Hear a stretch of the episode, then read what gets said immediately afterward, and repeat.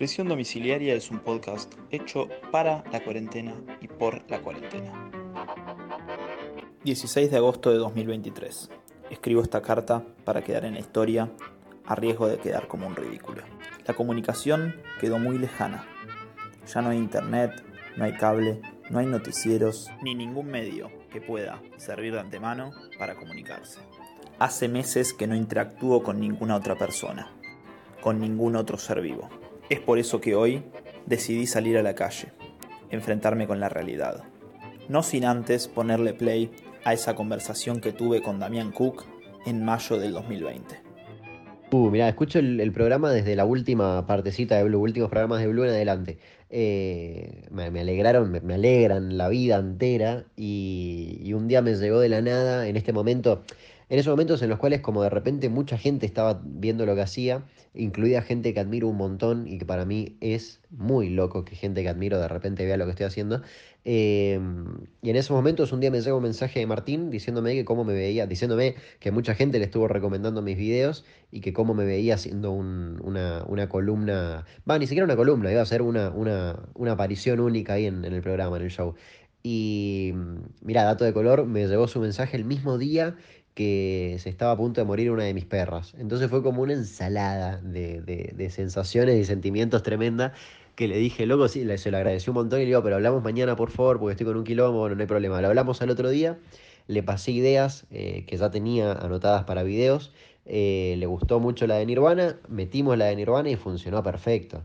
A la gente le re gustó, eh, recibí muy buenos mensajes y aparte realmente, si bien estaba súper cagado y nervioso porque a ver, es muy loco, pero muy loco, y hoy en día ni siquiera caigo creo todavía, eh, estar formando parte de un programa que veo hace años y que para mí significa un montón, porque, eh, a ver, bueno, vos también, vos también, todos los que estén escuchando esto van a sentir lo mismo, pero a mí Último Cartucho me, realmente me alegra cada día. Eh, me, he ido a ver incluso, viajé para verlos en, el show en Vorterix y demás, y hoy en día me pasa que escucho la cortina, la intro, y es un viaje a ese momento y me, alegra, te juro que me alegra muchísimo.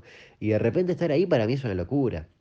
Y después me ofrecieron hacer la segunda, metimos la segunda, salió muy bien la de los castores, y de ahí me propusieron que esté cada 15 días. Y nada, para mí una locura. Una locura que incluso estoy cayendo recién en, en estos días, ¿viste? Porque posta que no, no, no lo puedo creer aún.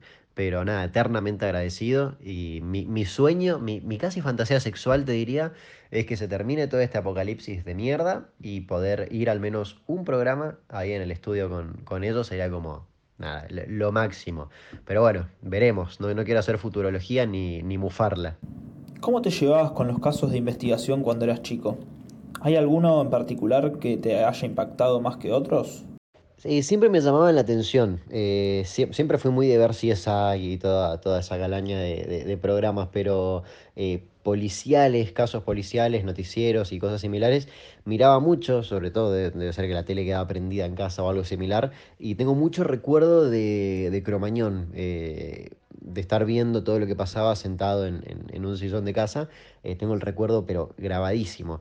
Y después el siguiente recuerdo que me viene, ya es como un salto en el tiempo muy grande, eh, que es el de los Pomar. Ese fue el primero que me dio mucha curiosidad eh, y me acuerdo que con una tía hablábamos y, tirábamos nuestras posibles hipótesis bueno, al final tenía un final trágico la historia, pero, pero me acuerdo muchísimo de ese caso. Eh, y es más, disfruté mucho haciendo el video de, ese caso, porque cuando lo hacía, eh, el video en sí quedó tal cual a como yo lo fui viviendo. Eh, todas las teorías falopa que largaron los noticieros y, cosas similares. Pero sí, siempre me dieron bocha, bocha de curiosidad. y ahora está buenísimo, porque voy reviviendo esas cosas que de chico veía en la tele, pero ya las veo con otra, con otra mirada y ya más, más grande, ¿no? Uno envejece.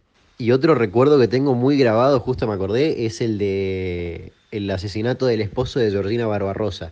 Me acuerdo que lo vi estando en el negocio de mis viejos y cuando, cuando pasó el tiempo siempre pensé que fue en una bañera, en una ducha que lo apuñalaron y al final fue en un taxi, pero yo toda mi vida viví convencido de que fue en una bañera e incluso cuando, creo que fue en 2001, e incluso cuando volví a casa eh, siempre revisaba la, ducha porque pensaba que iba a haber un asesino ahí o algo similar.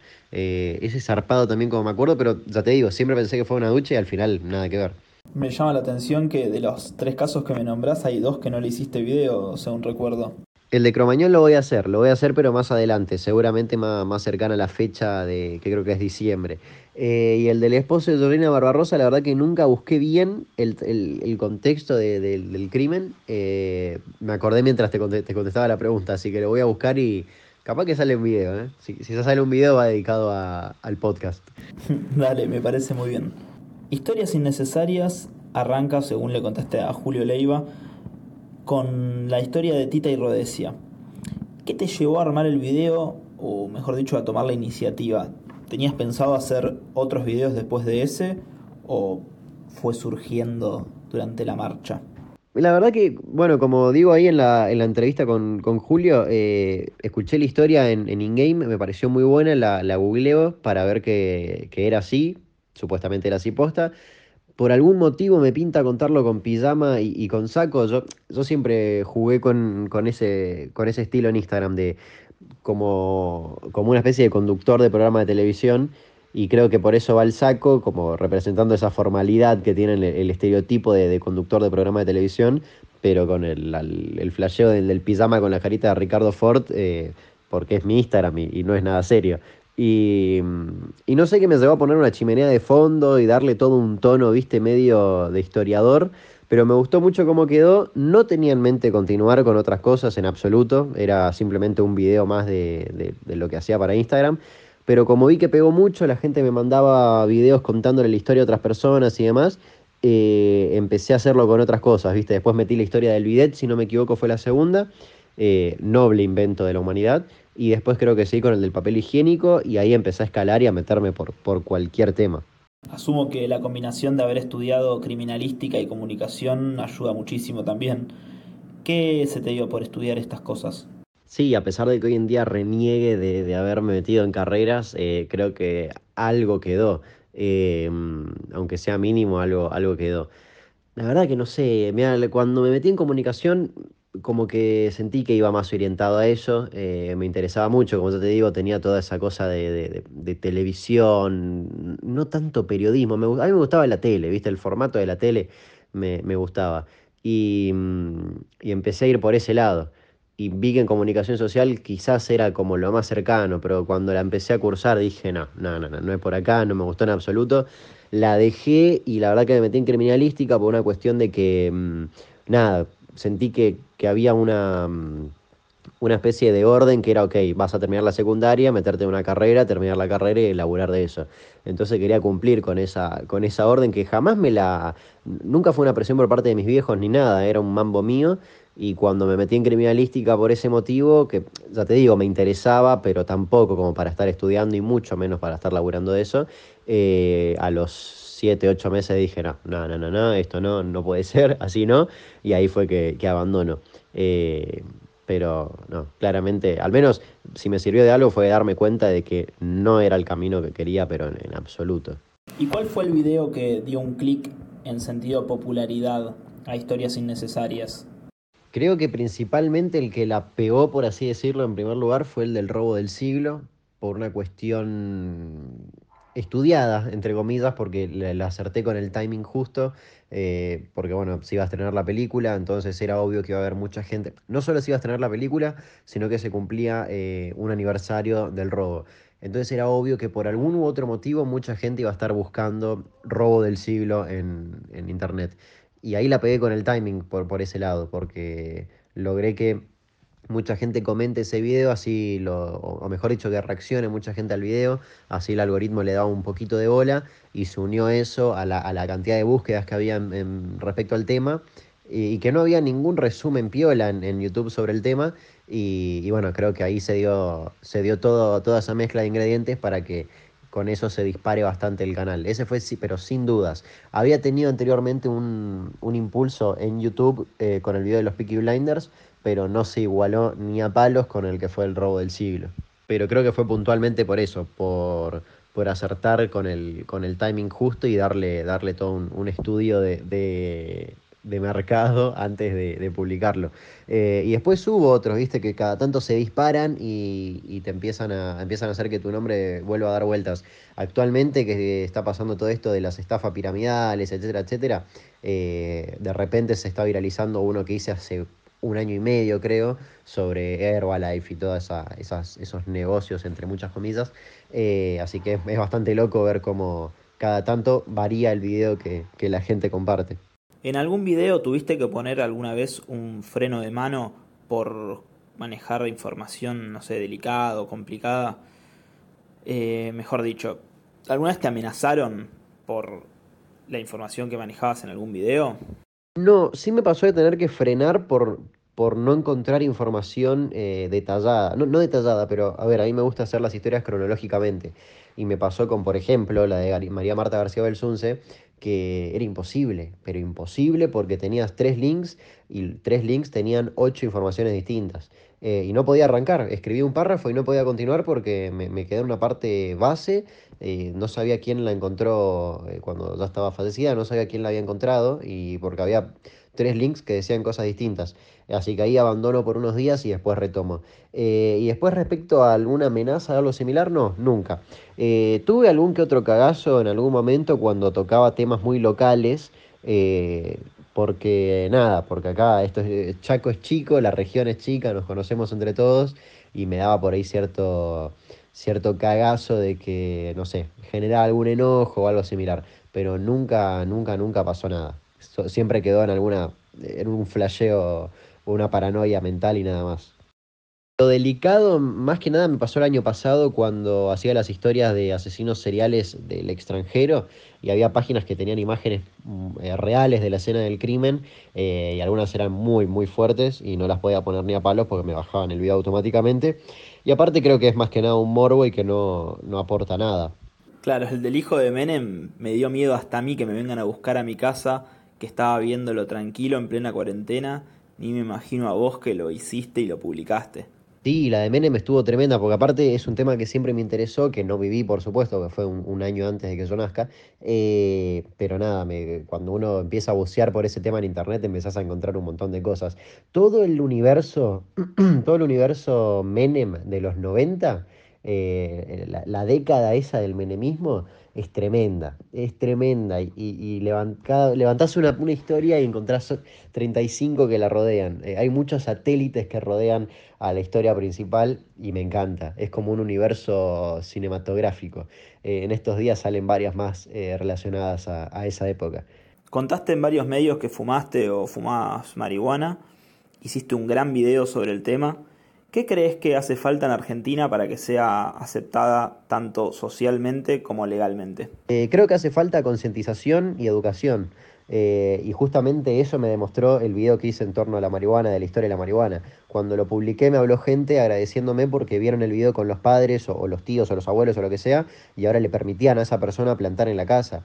Eh, porque gracias al video entendieron por qué estaba prohibida, que no era tan, tan eh, una planta del diablo como, como la pintaban. Eh, y para mí fue una locura y me demostró eso, que hace falta eso, una simple concientización y educación. Eh, y que la gente entienda cómo, cómo es la cosa y, qué la llevó a estar prohibida y, demás.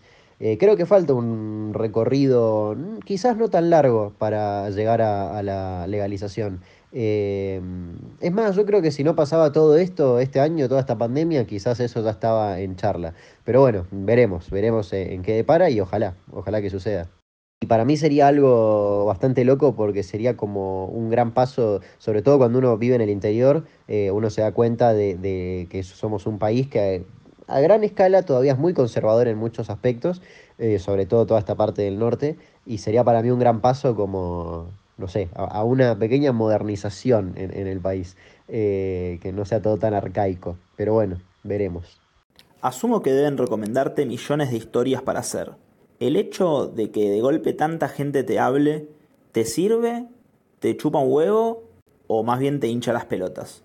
No, la verdad que me gusta, me gusta. Eh, mira, es muy loco porque me está pasando porque yo vengo acostumbrado a contestar absolutamente todos los mensajes habidos y por haber, eh, porque contestaba realmente todos. Y ahora es imposible. Eh, imagínate que en muy pocas semanas me llegaron, no sé, creo que 5.000 mensajes o más solamente en la, en la parte de solicitudes, ni hablar en la bandeja de entrada. Obviamente todo eso es porque mi contenido como que explotó en, en, las últimas semanas y de repente entró un caudal muy grande de, mensajes. Eh, y nada, me, me, choca un poco porque yo venía muy acostumbrado a contestar todo, me gusta hablar con, con, la gente que te sigue y con la gente que le gusta lo que haces y, ver qué le gusta de lo que haces y, demás. Y ahora es imposible y nada, estoy intentando entender que, que no se puede contestar a todo el mundo. Eh, pero nada, cada tanto me tomo, va, todos los días me tomo algunas horas para mm, ponerme a contestar mensajes. Eh, sí, la mayoría es, eh, es, hola, sé la historia necesaria de tal cosa. Y muchos me sirven un montón y anoto, pero hoy en día ya no estoy anotando nada porque la verdad que tengo un listado enorme de, posibles historias, así que puse en pausa el, listado de recomendaciones porque si no se me mezcla todo y ya, ya no sé ni qué tengo anotado. Pero me encanta porque es una manera de darte cuenta de que a la gente le gusta lo que estás haciendo. Eh, se están tomando el laburo de entrar, mandar tu mensaje, recomendarte algo y, demás, y nada, está buenísimo. ¿Creíste que algún video iba a tener más repercusión de la que tuvo? ¿Cuál fue el caso que más te llamó la atención de, todos los videos? Me pasó al revés, de pensar que un video no iba a tener repercusión y tuvo más de la que pensaba, eh, como el de Yuyo Barragán, que me gustó mucho hacerlo, pero no quedé muy contento con el resultado final. Eh, por, unas cuestiones, eh, nada, que, que, que, yo me imaginaba de otra manera cuando, cuando la estaba grabando y después cuando vi la grabación me di cuenta que había hecho todo lo contrario. Eh, y sin embargo pegó muchísimo y tuvo, mucha, eh, tuvo muy buena repercusión. y de que me llamen la atención, bueno, justamente ese, de, de, ese estilo, porque son videos que me hacen laburar un poco más, ¿viste? Como buscar, y son videos que realmente me interesa hacerlos y voy plasmando lo que voy encontrando a medida que lo voy haciendo, lo voy anotando en un Word. Soy bastante rústico, uso, uso un Word 2004. Eh, y esos videos me, encanta hacer porque, nada, los voy armando a medida que me voy enterando del, del tema. Te llaman de Netflix para adaptar a una serie o película cualquier video de los de historias innecesarias. ¿Cuál harías? ¿Quién lo dirigiría? ¿Y quién interpretaría a los personajes? Buena pregunta. Me encantaría que hagan algo del gusano Menocchio que lo dirija Luis Ortega y metería como personaje principal a Capusoto por un parecido físico muy sorprendente con, con Menocchio. Em, pero eh, por, elijo esa historia, ¿sabes por qué? Porque es muy surrealista por momentos y creo que Ortega representa eso, pero genial, genial. Eh, y aparte, no sé, soy un fan de, de, las cosas que hace y también es muy grotesca y Ortega maneja muy bien eso, así que sí, sería esa sin dudas. Y después tengo que pensar el cast completo igual, el casting entero. Ahora te llaman de YouTube y te dicen que te dan las herramientas y producción necesaria para investigar cualquier caso o historia mundial. ¿Cuál elegirías? No, yo les diría, archiven ese proyecto y hagamos esto. Y les propondría ir a, entrevistar a Robledo Puche, otros personajes de, algunos videos que continúan vivos y personajes que aparecen en videos que, todavía no se publicaron. Eh, porque me encantaría. Te juro que todas las entrevistas que hay a, esas personas en, en internet son como muy las típicas de los noticieros, ¿viste? Como todas rodeadas de un halo de misterio y suspenso y tensión y estamos acá con el mayor asesino del mundo. Yo quiero algo distinto, quiero preguntarles otras cosas y ver cómo funciona esa, esa mente. Eh, pero bueno, si me obligan a hacer un caso igualmente, creo que apuntaría al caso de Sofía Herrera, la nena que desapareció en el sur y que nunca se supo más nada, como una Madeleine McCain, pero nacional, eh, me llama mucho la atención. Y nunca hice un video porque la verdad que es un caso que es, nada, es muy raro, ¿viste? Y si no, apuntaría a fondo con María Cash. Ese caso me vuela la cabeza, te juro que hasta el día de hoy no, no puedo entender. Pero de, eso sí hice un video, pero bueno, con la info que se puede encontrar, ¿viste? ¿Cuál fue el caso que más te han pedido que hagas y no hiciste? ¿Y por qué razón no lo hiciste? Uh, el de Nisman, el de Nisman, sin dudas. Eh, hace tiempo no lo, nunca lo tuve en mente hacerlo por una razón que es que ya está en Netflix un documental que es como la mayor cantidad de info que pueda haber está ahí eh, y hacer un video sería repetir exactamente lo mismo que, está en el documental. Eh, en segundo lugar, porque no, tenía en mente hacerlo, porque hay mucha información cruzada, todo muy manipulado, es un asco y ya es imposible saber realmente qué carajo pasó, al menos para un simple mortal como yo, con acceso a la información que está al alcance de todos. Eh, y en tercer lugar me empezó a pasar algo últimamente que ya es como que ya es algo personal. No lo quiero hacer porque me lo piden, Y cada vez que me lo piden, menos ganas de hacerlo tengo. Entonces se me hace que ya empezó a ser algo personal. Esto fue prisión domiciliaria. un podcast hecho para y por la cuarentena. Nos escuchamos en el próximo episodio.